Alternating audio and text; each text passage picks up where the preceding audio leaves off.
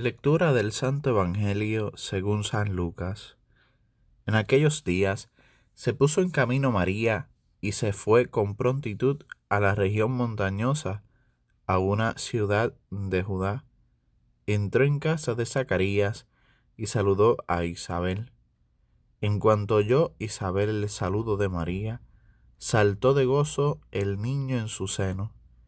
Isabel quedó llena del Espíritu Santo y exclamó a gritos, Bendita tú entre las mujeres, y bendito el fruto de tu seno. ¿Y de dónde a mí que venga a verme la madre de mi Señor? Porque apenas llegó a mis oídos la voz de tu saludo, saltó de gozo el niño en mi seno. Feliz la que ha creído que se cumplirían las cosas que le fueron dichas de parte del Señor. Y dijo María, Alaba mi alma la grandeza del Señor, y mi espíritu se alegra en Dios mi Salvador, porque ha puesto los ojos en la pequeñez de su esclava.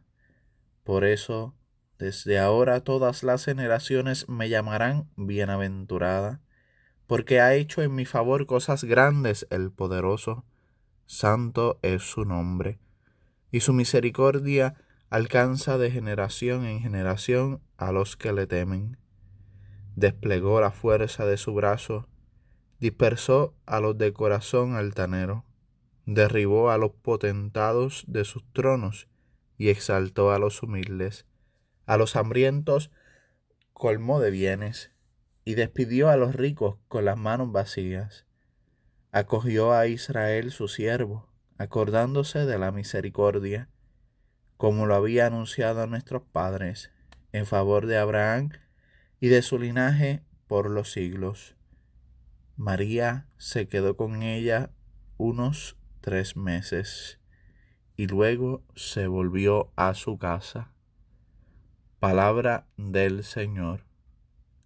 Celebramos la solemnidad de la Asunción de la Santísima Virgen María al cielo. La Asunción, según la tradición de la Iglesia, es la celebración de cuando el cuerpo y el alma de la Santísima Virgen fueron glorificados y llevados al cielo al término de su vida terrena. La asunción se distingue de la ascensión la ascensión es un misterio de Jesucristo nuestro Señor, que luego de la resurrección sube al cielo por la propia fuerza, pues es Dios.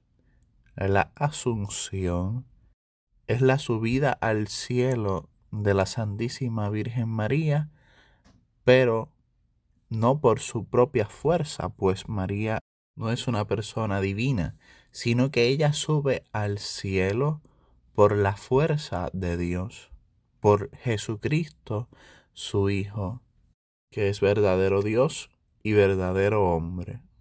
Este tránsito de María al cielo es el premio, es la corona de vida que mereció por acoger en su vida la palabra de Dios, ponerla por obra a realizar el plan de salvación de Dios. Escuchamos en el Evangelio el relato de la visitación de María a su prima Isabel. Si entramos en el contexto de este Evangelio, previo al hecho de la visitación de María a su prima Isabel, se da el anuncio de la encarnación del Hijo de Dios la anunciación del ángel Gabriel a María de que concebiría en su vientre al Verbo encarnado, al Hijo de Dios. María, aunque no comprendía del todo el plan que le estaba revelando el ángel de Dios, se fió de la palabra del Señor, confió plenamente en esa palabra, la acogió en el corazón y la puso por obra. Durante toda su vida, ella supo acoger, conservar la palabra de Dios como alimento indispensable para su propia vida. Vivir en la voluntad de Dios y cumplirla a cabalidad era el alimento de cada día. Ciertamente María fue preservada de todo pecado en virtud de los méritos de Cristo, pues recibiría en su seno al Hijo de Dios. Y durante toda su vida supo vivir en la gracia de Dios, alejada de todo pecado, viviendo en santidad, sirviendo a Dios. Y por eso, al final de sus días, se gana la corona de vida que no se marchita, que no tiene fin. La humanidad entera ha de ver la esperanza de la vida eterna alumbrada y anticipada ya en María Santísima, pues si ella, siendo una criatura, ya participa de la gloria eterna, la humanidad, especialmente el discípulo de Cristo que quiere amar y servir en todo, ha de confiar que algún día, si cumple verdaderamente con la palabra y el plan de salvación de Dios, a semejanza de la Santísima Virgen María, y confiado de su bienaventurada intercesión, podrá alcanzar también la vida eterna y obtener la corona de vida que no se marchita.